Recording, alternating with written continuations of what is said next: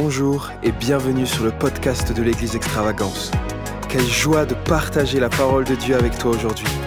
Nous espérons que celle-ci puisse t'inspirer, t'encourager et fortifier ta foi. Merci Seigneur pour ce temps. Merci pour ta parole que nous allons partager ensemble maintenant. Prions Seigneur pour que tu parles à nos cœurs ce soir. Que tu œuvres en nous par ton esprit. Tout le peuple répond Amen. Amen. Alléluia. Bonsoir à tous. Soyez les bienvenus. Est-ce qu'il y a des personnes qui sont avec nous pour la première fois ce soir? Gloire à Dieu. Soyez les bienvenus. On est content de vous accueillir. Content d'accueillir chacun d'entre vous qui êtes là et de passer du temps dans la présence de Dieu et de chercher son cœur, de chercher sa face et aussi maintenant de, partager sa parole. Et nous continuons à partager sur euh, la vie de, du roi Ézéchias. Et euh, on a commencé depuis plusieurs semaines à, parler donc de ce roi l'Ancien Testament, à partir duquel on peut retirer certaines leçons pour notre vie. Et euh, parmi ce qu'on a vu ensemble, c'est que Ézéchias avait un cœur de serviteur. Et la parole de Dieu nous dit que c'était un homme qui faisait ce qui était droit aux yeux de l'Éternel. Et cet homme, donc, il a agi en mettant son énergie à servir la maison de Dieu. De Chroniques, chapitre 31, verset 21, nous dit qu'il a agi de tout son cœur et qu'il réussit dans tout ce qu'il entreprit en recherchant son Dieu pour le service de la maison de Dieu, pour la loi et pour les commandements. Il a appliqué son cœur, il a engagé son cœur à servir la maison de l'Éternel. Il a commencé son règne en donnant la priorité à la maison de Dieu. Nous avons vu comment il a rassemblé autour de lui les prophètes, les sacrificateurs, et la parole de Dieu nous dit dans 2 Chroniques chapitre 29 verset 4 qu'il a fait venir les sacrificateurs et les lévites, qu'il assembla dans la place orientale, et il dit, écoutez-moi lévites, maintenant sanctifiez-vous, sanctifiez la maison de l'Éternel, Dieu de vos pères, et mettez ce qui est impur hors du sanctuaire. Il appelle ici les serviteurs autour de lui et il cherche à sanctifier la maison de Dieu, à sanctifier cette maison qui a été profanée par son propre père qui n'avait pas suivi les voies de Dieu. Et nous avons vu comment il a rappelé aussi aux sacrificateurs et aux lévites quel était leur rôle, qu'ils étaient établis par Dieu et qu'ils étaient choisis par lui et pour lui. Ézéchias va leur rappeler qu'ils ne devaient pas prendre à la légère leur engagement parce que Dieu les avait choisis. Il les interpelle en disant ne, ne faites pas avec négligence votre service dans la maison. Et nous avons vu que comme Ézéchias disait aux sacrificateurs qu'ils étaient choisis par Dieu et pour lui, nous aussi nous sommes choisis par Dieu et pour lui. Jésus nous dit, que nous sommes choisis, que c'est lui qui nous a établis et que nous devons vivre une vie au travers de laquelle Dieu est glorifié au travers de nous et notre productivité dépend de notre capacité à faire confiance à ce que Dieu nous demande de faire. Et donc Dieu veut trouver en nous des serviteurs, des hommes et des femmes qui sont là à son service, on a vu que Ézéchias agissait selon la parole de Dieu. De Chroniques, chapitre 29, verset, 15, la parole de Dieu nous dit qu'il a donné des ordres d'après les paroles de l'Éternel. Il agissait d'après les paroles de l'Éternel. Lorsqu'il donnait des ordres, il était inspiré par la parole de Dieu. Il n'y a pas de soumission, il n'y a pas de réussite, pardon, sans la soumission à la parole de Dieu. Notre mesure d'autorité ne va jamais dépasser la mesure de notre soumission à la parole de Dieu. Et donc on a terminé le livre des chroniques en voyant euh, le résultat de ce qui a commencé à prendre place. Et au fur et à mesure, eh bien, les choses ont commencé à se mettre en place dans le temple, alors que les portes avaient été réparées, alors que les, ustensiles du temple avaient été rétablis et remis dans, dans le temple. Ce qui était impur a été expulsé du temple. Et la parole de Dieu nous dit dans 2 Chroniques chapitre 29, les versets 35 et 36, la parole de Dieu nous dit, Ainsi fut rétabli le service dans la maison de l'Éternel.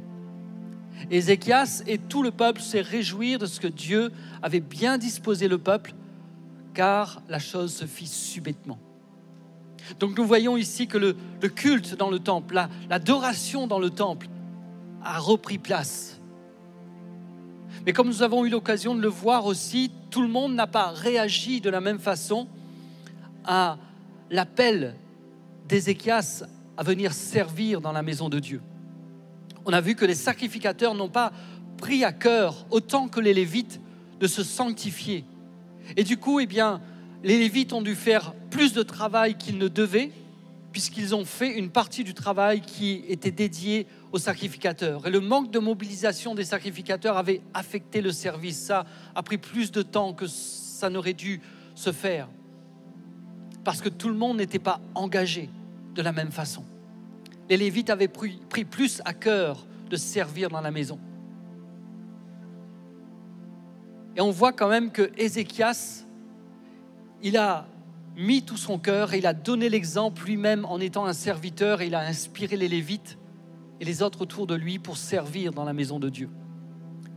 Mais alors que la mobilisation n'était pas complète, tout le peuple n'était pas présent,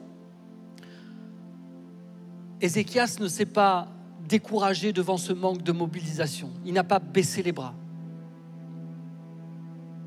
Il aurait pu se dire, puisque le peuple ne répond pas, il avait certainement une idée de la réponse que devait être celle du peuple. Il devait se projeter et se dire, voilà, on va réparer les portes du temple, on va retrouver la présence de Dieu, je veux, je m'attends à ce que la gloire de Dieu descende au milieu de nous. Et il y a des choses qui ont commencé à prendre place et le peuple a commencé à se réjouir. Ce n'était pas encore selon les attentes réelles d'Ézéchias. Et au lieu de se laisser décourager et de se dire, bon, puisque c'est comme ça, eh bien, je vais plus m'occuper du royaume que de la maison de Dieu. Ézéchias n'avait jamais entendu les paroles de Jésus dans le Nouveau Testament où Jésus va dire, cherchez premièrement le royaume de Dieu et sa justice, et toutes choses vous seront données par-dessus. Mais néanmoins, il savait, même s'il n'avait pas entendu Jésus dire ça, il savait quelle devait être sa priorité. La priorité, ce n'était pas sa position de roi sur le peuple d'Israël.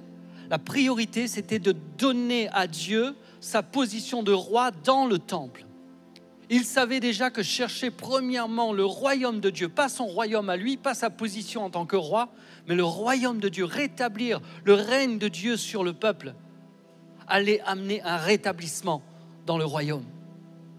Et ce soir, nous allons commencer à voir dans le chapitre 30 ce qu'il a voulu mettre en place. Et dans le chapitre 30, eh bien, on voit qu'il y a un, un appel encore un appel à la mobilisation générale. La Pâque était proche et Ézéchias envoie des messagers dans tout le pays parce qu'il veut rassembler le peuple, il veut réunir le peuple, mobiliser le peuple pour offrir à Dieu un culte digne de ce nom. Et lorsque nous lisons dans le chapitre 30, 2 Chroniques, chapitre 30, versets 1 à 3, nous lisons ceci. La parole de Dieu nous dit Ézéchias envoya des messagers dans tout Juda, en tout Israël et Juda, et il écrivit aussi des lettres à Éphraïm et à Manassé pour qu'ils viennent à la maison de l'Éternel à Jérusalem célébrer la Pâque en l'honneur de l'Éternel, le Dieu d'Israël. Le roi, ses chefs et toute l'assemblée avaient tenu conseil à Jérusalem afin que la Pâque soit célébrée au second mois car on ne pouvait la faire en son temps parce que les sacrificateurs ne s'étaient pas sanctifiés en assez grand nombre et le peuple n'était pas rassemblé à Jérusalem. On voit ici Ézéchias qui initie un rassemblement du peuple, ce qui n'a pas été fait depuis plusieurs années. Et lorsqu'on a commencé à prier euh, tout à l'heure avec Jean-Luc, il partageait ce qu'il avait eu à cœur et, et ça va dans le sens de ce que nous voyons ici. Pour ceux qui n'étaient pas là pour la, prière à 17h30, Jean-Luc parlait du fait que euh, dans, le, le, temple futur, eh bien, il a constamment l'adoration qui monte vers Dieu. Et le peuple qui est présent dans la présence de Dieu, qui se rassemble dans la présence de Dieu. Et le rassemblement dans la présence de Dieu est important.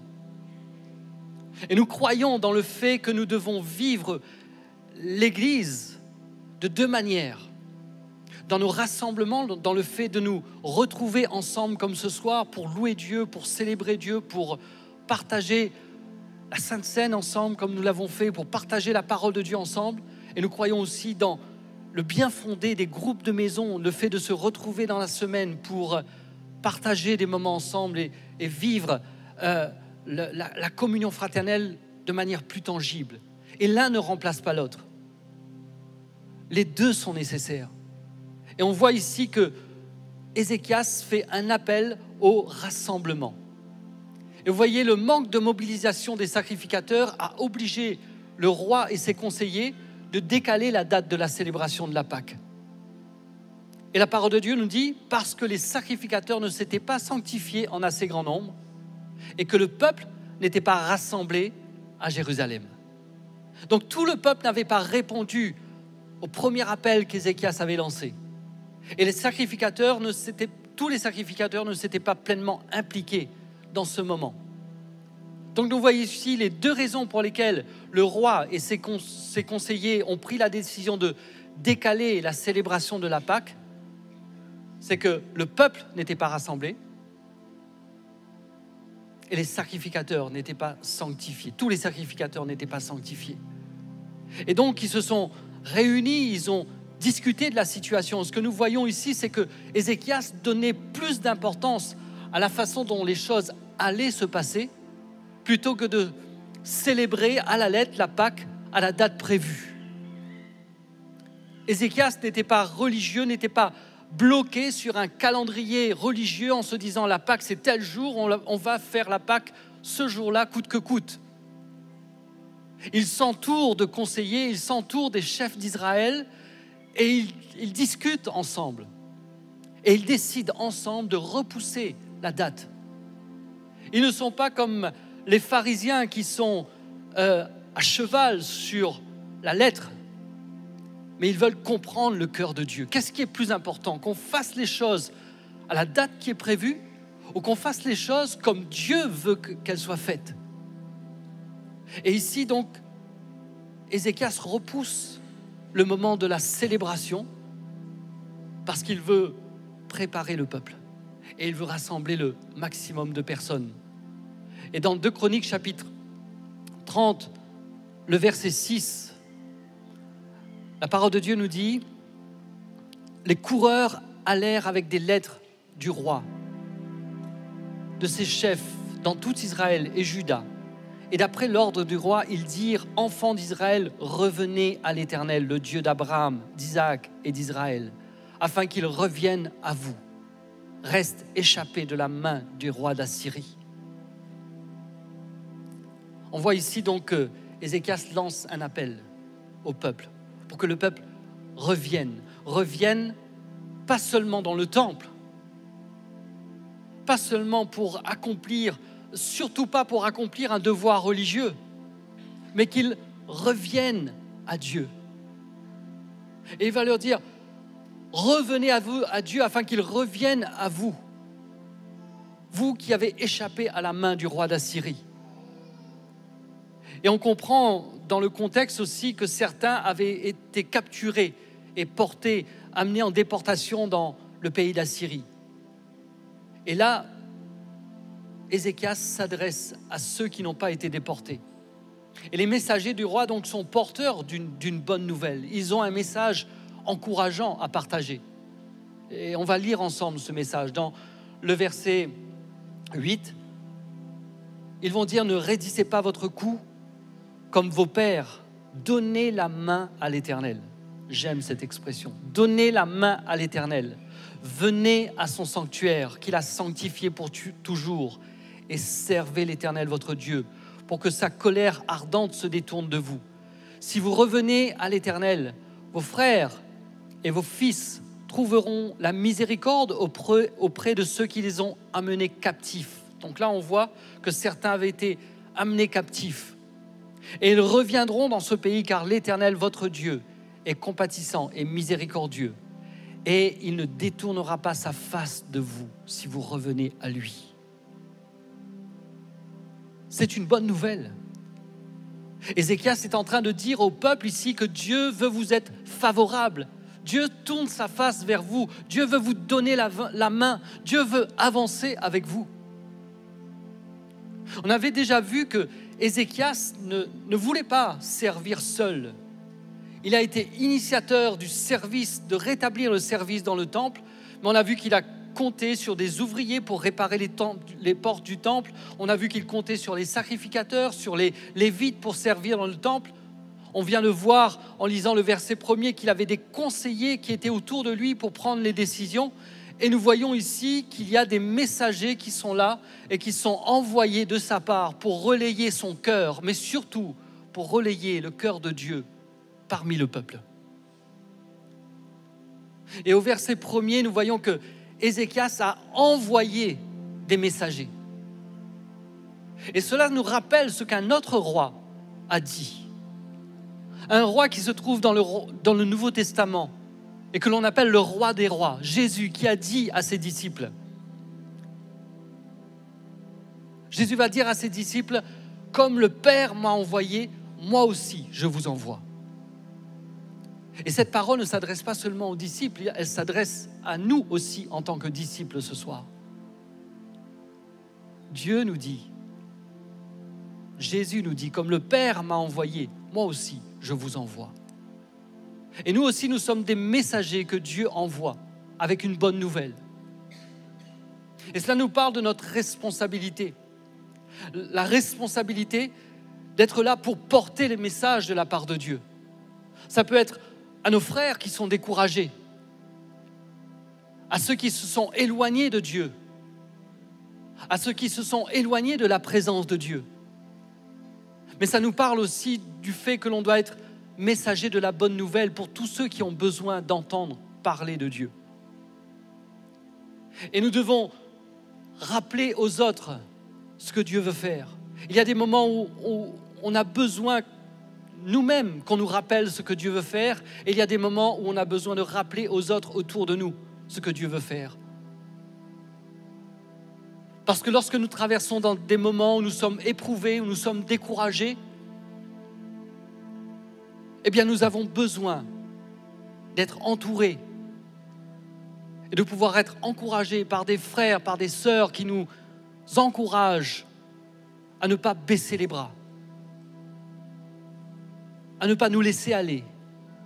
Et c'était le, message que Ézéchias voulait lancer au peuple, et il voulait rassembler le peuple.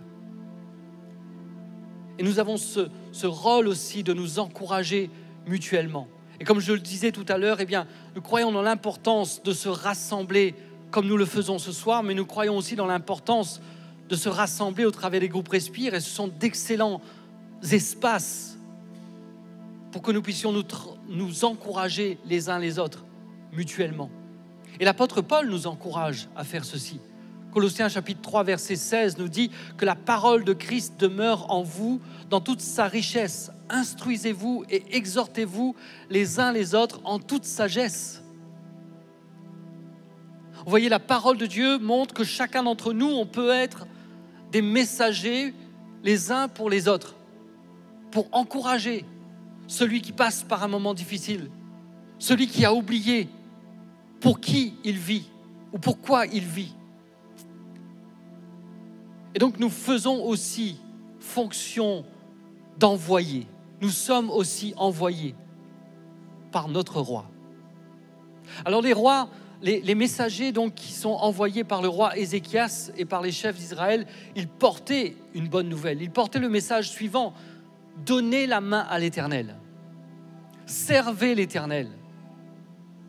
revenez à l'Éternel. Et vos frères et vos fils qui ont, qui, qui ont été déportés vont retrouver miséricorde auprès de ceux qui les tiennent en captivité. C'est une promesse de Dieu.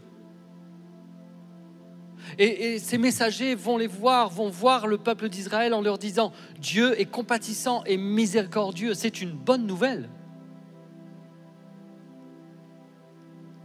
Ça veut dire que Dieu ne nous traite pas en fonction de ce que l'on mérite. Nous qui sommes là ce soir, Dieu ne nous a pas traités en fonction de ce que l'on méritait. On méritait la mort, mais Christ est mort pour nous. On méritait le châtiment et c'est Christ qui l'a porté à la croix. Et ça, c'est la miséricorde de Dieu, c'est la grâce de Dieu. Et c'est le message que les messagers du roi étaient en train de porter. Et dans cette bonne nouvelle, il leur disait, Dieu ne se détournera pas de vous. Si vous revenez à lui, Dieu ne se détournera pas de vous. Alors comment est-ce que vous croyez que le peuple a réagi à un tel message, à cette bonne nouvelle? On pourrait penser que la réponse a été positive et que tout le monde a crié Alléluia, gloire à Dieu, Dieu est avec nous, Dieu nous aime, Dieu est miséricordieux, Dieu nous est favorable, il veut nous tendre la main, il veut marcher avec nous, célébrons Dieu. Mais ce n'est pas comme ça que tout le monde a réagi. Et lorsque nous lisons le verset 10 du chapitre 30, nous voyons la réaction de certains. Au verset 10, donc, il est dit Les coureurs allèrent ainsi de ville en ville dans les pays d'Éphraïm et de Manassé jusqu'à Zabulon, mais on se riait et l'on se moquait d'eux. On se riait et l'on se moquait d'eux. Ce n'est pas facile d'initier le changement. Pendant des années, sous le règne du roi Akaz, le peuple avait pris l'habitude de, ne plus se rendre au temple ils avaient pris l'habitude de rester à la maison ou d'aller. Euh, il y a des, hauts lieux qui ont été élevés, des places, euh, des, des, hôtels qui étaient dédiés à des divinités étrangères qui avaient été dressés. Du coup, le peuple n'avait plus besoin de se déplacer pour venir à Jérusalem parce que les lieux d'adoration avaient été déplacés un peu partout, mais c'était des, sanctuaires qui n'étaient pas selon le cœur de Dieu. Et le peuple avait perdu l'habitude de se rassembler. Et là, Ézéchias, lui, il veut rassembler tout le monde, il veut faire une fête pour célébrer Dieu pour la Pâque. Pour célébrer ce moment où, rappelez-vous, la Pâque, c'est quoi? La Pâque, c'est ce moment où le peuple qui était esclave en Égypte, tenu pendant des années, et Dieu se manifeste, Dieu manifeste sa puissance, le peuple est libéré et ils sortent de l'Égypte et ils avancent vers la terre promise.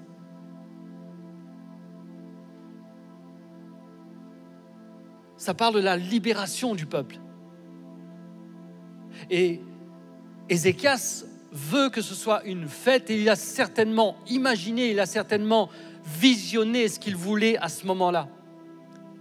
Il avait une certaine clarté de ce qu'il voulait obtenir et il a agi avec passion. On a vu qu'il a agi de tout son cœur, il a agi avec zèle. Mais tout le peuple ne partageait pas cette vision. Tout le peuple n'avait pas la même passion que lui avait. Qu'en est-il de nous? Comment est-ce que nous réagissons au changement? Nous ne pouvons pas éviter le changement, mais quand le changement se produit, quand Dieu initie un changement dans notre vie, d'ailleurs le, changement est indispensable, parce qu'on ne peut pas rester tel que l'on est. On ne peut pas recevoir Christ, avoir Christ dans sa vie et rester tel que l'on est. Forcément, il y aura une transformation. La parole de Dieu nous dit que cette transformation commence par le renouvellement de nos pensées. Soyez transformés par le renouvellement de votre intelligence, nous dit l'apôtre Paul. Et parce que notre intelligence, notre façon de penser, notre façon de voir les choses, notre façon de concevoir la vie change, c'est ce qui s'appelle la repentance, eh bien notre façon d'agir change également. Mais ce n'est pas facile de changer. Et parfois, eh bien, on croit que ce que nous voulons, c'est ce dont nous avons besoin. Le peuple ici, ils entendent une bonne nouvelle, mais ce n'est pas la bonne nouvelle qu'ils ont envie d'entendre. Mais ils n'ont pas compris que cette bonne nouvelle, eux qui se moquaient des messagers, ils n'ont pas compris que cette bonne nouvelle était ce dont ils avaient besoin. Ils avaient besoin de revenir dans le temple, de retrouver la présence de Dieu, de retrouver la communion avec Dieu. Et comment est-ce que nous, nous réagissons? Est-ce qu'on a envie d'entendre les choses dont nous avons besoin d'entendre? Ou est-ce qu'on veut entendre toujours ce qu'on veut entendre? C'est plus facile d'entendre ce que l'on veut entendre. Parfois, ce qui se passe, c'est que quand on n'entend pas, on va chercher de l'aide, des conseils, avec des frères et sœurs en Christ, avec le pasteur, avec des leaders. Et on va voir le pasteur et le pasteur donne des conseils, mais ça ne va pas dans notre sens. Le pasteur prend la parole de Dieu et, lit des versets de la parole de Dieu et, et dit, voilà mon ami ce que tu devrais faire. Voilà ce qu'il est bon de faire. Mais comme ça ne va pas dans notre sens, eh bien on va voir quelqu'un d'autre. Et on essaie de trouver des paroles qui vont dans notre sens. Mais ce n'est pas comme ça que nous pouvons être transformés par Dieu. Ce n'est pas comme ça que nous pouvons avancer de manière efficace dans notre vie spirituelle. C'est lorsque nous acceptons d'entendre ce que Dieu, lui, il a à nous dire. Alors ce n'est pas facile quand on veut encourager les autres comme les messagers ici vont le faire, eh bien ce n'est pas facile quand on ne se sent pas entendu. Et c'est encore moins facile quand on se moque de nous. Et c'est encore plus difficile ici parce que ce ne sont pas des étrangers qui se moquent des messagers. Ce ne sont pas les Assyriens qui se moquent des messagers. Ce sont les propres frères des Israélites qui se moquent de ces messagers qui viennent de la part du roi. Et malheureusement, ça arrive parfois que des frères en la foi eh bien, se moquent de nous. Mais est-ce que ça doit nous arrêter pour autant? Est-ce que les messagers se sont arrêtés parce qu'on se moquait d'eux? La semaine dernière, on a vu que on est appelé à servir Dieu de tout notre cœur, à y mettre de la passion, à servir Dieu avec zèle, avec enthousiasme. Et on a vu Jésus nous dit ce que signifie avoir un cœur engagé pour lui. Jésus va dire dans Luc chapitre 29 verset 23 euh, chapitre 9 pardon, chapitre 29 vous n'allez pas le trouver. Luc chapitre 9, verset 23 va dire, si quelqu'un veut venir après moi, qu'il renonce à lui-même, qu'il se charge chaque jour de sa croix et qu'il me suive. Donc on voit ici qu'il y a un prix à payer pour suivre Jésus. Et l'engagement, servir Dieu avec passion, eh bien, nécessite que l'on renonce à soi-même, implique que l'on meure à soi-même pour vivre pour le roi des rois pour que lui puisse vivre en nous. Il faut être mort à soi-même pour ne pas se laisser affecter par des personnes qui se moquent de nous. Et nous l'avons vu tout à l'heure, Jésus va dire, comme le Père m'a envoyé, moi aussi, je vous envoie. Mais j'aimerais voir avec vous quelques autres versets dans Matthieu qui nous montrent cette fois dans le Nouveau Testament, ce qui peut arriver quand nous sommes envoyés. Matthieu chapitre 10, verset 16 nous dit, Voici, je vous envoie comme des brebis au milieu des loups. Soyez donc prudents comme des serpents et simples comme des colombes. Est-ce que nous sommes imaginés que la vie chrétienne, c'est une vie qui est belle, qui est extraordinaire, c'est une vie où tout est facile, c'est une vie où Jésus dit qu'il donne la vie en abondance. Et quand Dieu, quand on a besoin de quelque chose, on prie et tout de suite Dieu répond à nos prières. Et Dieu fait tout ce que notre cœur désire.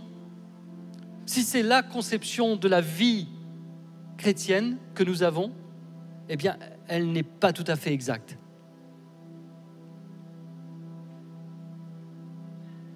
La vie chrétienne, ce n'est pas une vie où tout se passe toujours très bien, où je ne connais aucun problème. C'est pas ça la vie chrétienne. Quand Jésus nous dit qu'il nous envoie comme des brebis au milieu des loups, il précise le genre de choses qui peut arriver. lorsqu'il nous dit que celui qui veut me suivre, qu'il euh, qu'il réfléchisse d'abord avant de mettre la main à la charrue,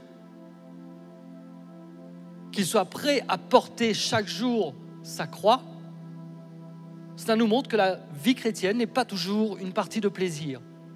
Et même si nous croyons que Dieu est celui qui veut agir dans notre vie, il est celui qui veut nous bénir, il est celui qui veut nous faire du bien, mais il n'y a pas que ça. Et quand Jésus nous dit qu'il nous envoie comme des brebis au milieu de, des loups, eh bien, voyons quelques versets plus bas pour voir ce, qui peut arriver. Au verset 17, il est dit, Mettez-vous en garde contre les hommes, car ils vous livreront aux tribunaux. Ils vous battront de verges dans leurs synagogues. Vous serez menés à cause de moi. Notez bien ce qui est dit ici. Jésus dit, vous serez menés à cause de moi. Donc Jésus lui-même dit qu'à cause de lui, ça va être une source de problèmes pour nous. À cause de moi, vous serez menés devant les gouverneurs, devant les rois, pour servir de témoignage à eux et aux païens. Verset 19, quand on vous livrera, ne vous inquiétez ni de la manière dont vous parlerez, ni de ce que vous aurez à dire. Ce que vous aurez à dire vous sera donné à l'heure même. Car ce n'est pas vous qui parlerez, c'est l'Esprit de votre Père qui parlera en vous. Le frère livrera son frère à la mort, le Père son enfant les enfants se soulèveront contre leurs parents et les feront mourir. Vous serez haïs de tous à cause de mon nom, mais celui qui persévérera jusqu'à la fin sera sauvé. Est-ce que vous êtes d'accord avec moi pour dire que c'est quand même un autre niveau par rapport à ce que les messagers de ont vécu? À propos des messagers d'Ézéchias, on s'est moqué d'eux. Mais ici, ça n'a rien à voir avec le fait qu'on se moque de nous. Ça va beaucoup plus loin. Celui qui nous donne le commandement de nous aimer les uns les autres. Celui qui nous donne le commandement d'aimer notre prochain comme nous-mêmes.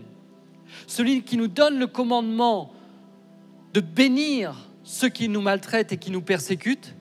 Il nous dit ici, vous serez haïs de tous. Nous voudrions semer l'amour et récolter l'amour. Mais ce n'est pas la promesse que Jésus fait ici.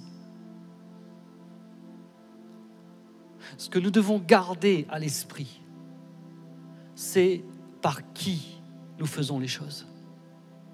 Pour qui nous faisons les choses. Et pourquoi nous faisons les choses. Si nous savons que c'est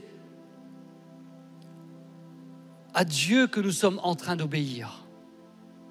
Peu importe les moqueries, peu importe le rejet, peu importe l'opposition, peu importe la, persécution, nous savons pour qui et nous savons pourquoi nous faisons les choses.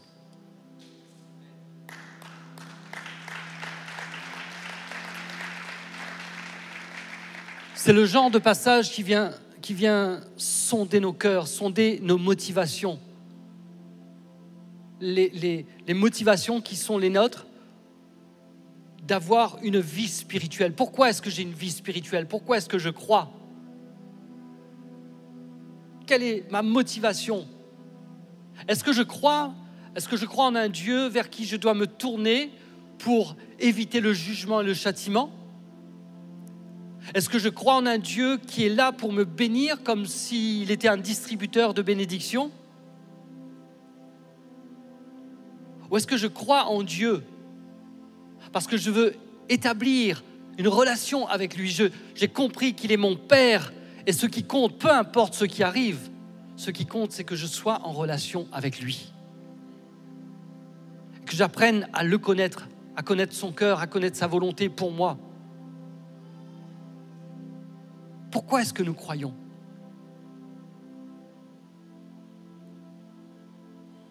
Est-ce que dans notre foi, notre, foi nous pousse à nous soumettre à Dieu dans tout ce qu'il nous demande de faire? À marcher sous son autorité, à faire les choses que lui nous demande de faire, même si ça peut nous coûter. Jésus nous dit ici dans Matthieu 10, il dit ne vous inquiétez pas. Il nous dit, il nous promet que le Saint-Esprit, l'Esprit de votre Père sera avec vous. Il va œuvrer en vous pour parler au travers de vous. Et il va dire, ce qui compte, c'est de persévérer jusqu'à la fin. Celui qui persévérera jusqu'à la fin sera sauvé. Et c'est ce qui compte. Et les messagers d'Ézéchias étaient en train d'agir selon la parole de l'Éternel. Au-delà de l'ordre du roi et des chefs d'Israël, c'est la parole de Dieu qui leur donnait le courage d'aller de l'avant. Et c'est aussi ce qui doit nous donner le courage, c'est ce qui doit alimenter notre courage, quelles que soient les circonstances. Et c'est pour cela qu'on a besoin de se rappeler de la parole de Dieu. Et c'est pour cela qu'on a besoin aussi d'être une source d'encouragement les uns pour les autres, pour nous rappeler dans les moments difficiles ce que la parole de Dieu dit. Et malgré l'opposition à laquelle ils étaient confrontés, les messagers d'Ézéchias ont continué à être les messagers qu'ils devaient être. Et nous voyons le fruit que leur message a porté. Parce que s'il y en a qui, ont, qui se sont moqués d'eux, malgré tout, ils ont continué à parcourir les villes et à annoncer cette bonne nouvelle et à inviter le peuple. Et nous lisons versets 11 et 12 dans 2 Chroniques chapitre 30, versets 11 et 12. Cependant, quelques hommes d'Asser, de Manassé, de Zabulon s'humilièrent et vinrent à Jérusalem. Dans Juda aussi, la main de Dieu se déploya pour leur donner un même cœur et leur faire exécuter l'ordre du roi et des chefs selon la parole de l'Éternel. Nous voyons ici que malgré les moqueries, malgré la, résistance de certains, d'autres, de la tribu d'Asser, de Manassé, de Zabulon, de Judas, ils se sont laissés tous touchés par le message qui a été porté par les messagers. Et nous voyons deux éléments importants dans ces deux versets que nous venons de lire. Nous voyons au verset 12, il nous est dit, la main de Dieu se déploya pour leur donner un même cœur et leur faire exécuter l'ordre du roi. Les messagers sont allés de la part du roi partager la parole de Dieu, le cœur de Dieu. Mais il nous est dit ici que la main de Dieu se déploya pour leur donner un même cœur et leur faire exécuter l'ordre du roi. Nous sommes des messagers, nous sommes des témoins, nous sommes des instruments entre les mains de Dieu. Mais c'est Dieu qui pose sa main, c'est Dieu qui touche les cœurs, c'est Dieu qui amène la conviction, c'est Dieu qui fait passer à l'action.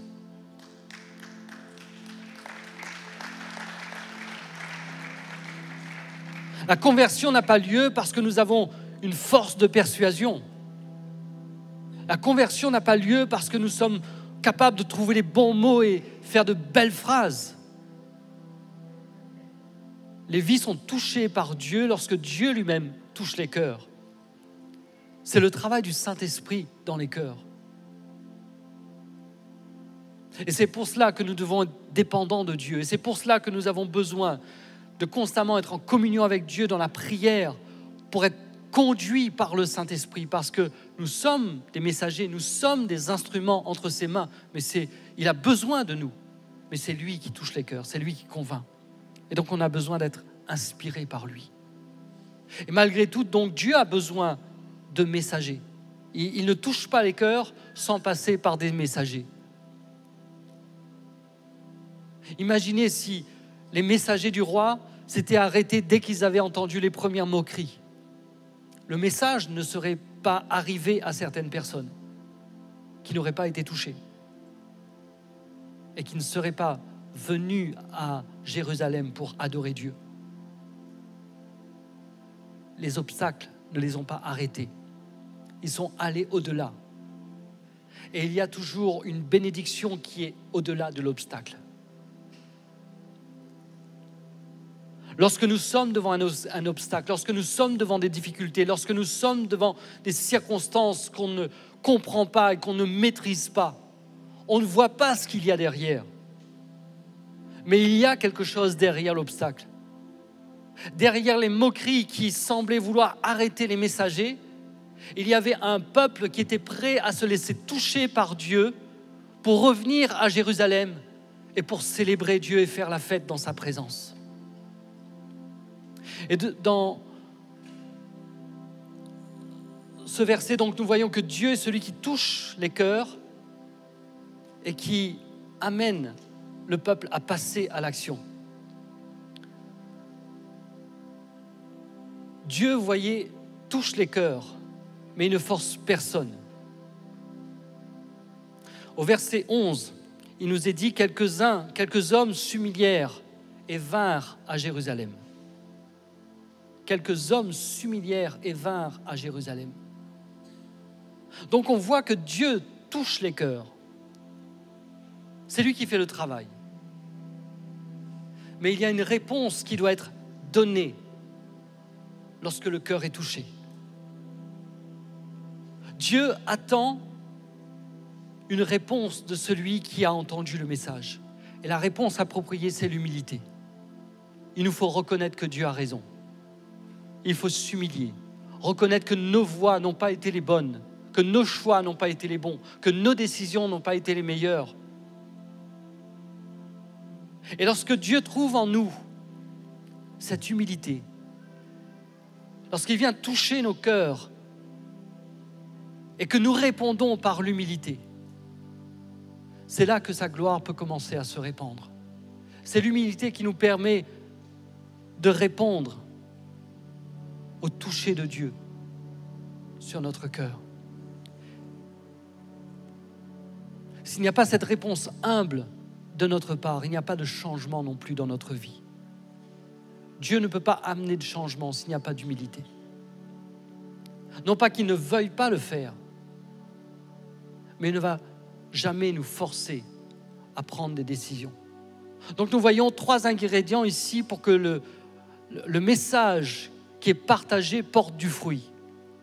Il faut un messager courageux, il faut le toucher de Dieu dans les cœurs, et il faut un cœur qui répond à Dieu par l'humilité. Et à partir du verset 13, nous, on commence à voir les fruits de la repentance, le fruit du travail qui a été initié par Ézéchias et par ses, ses serviteurs, ses messagers qui étaient autour de lui.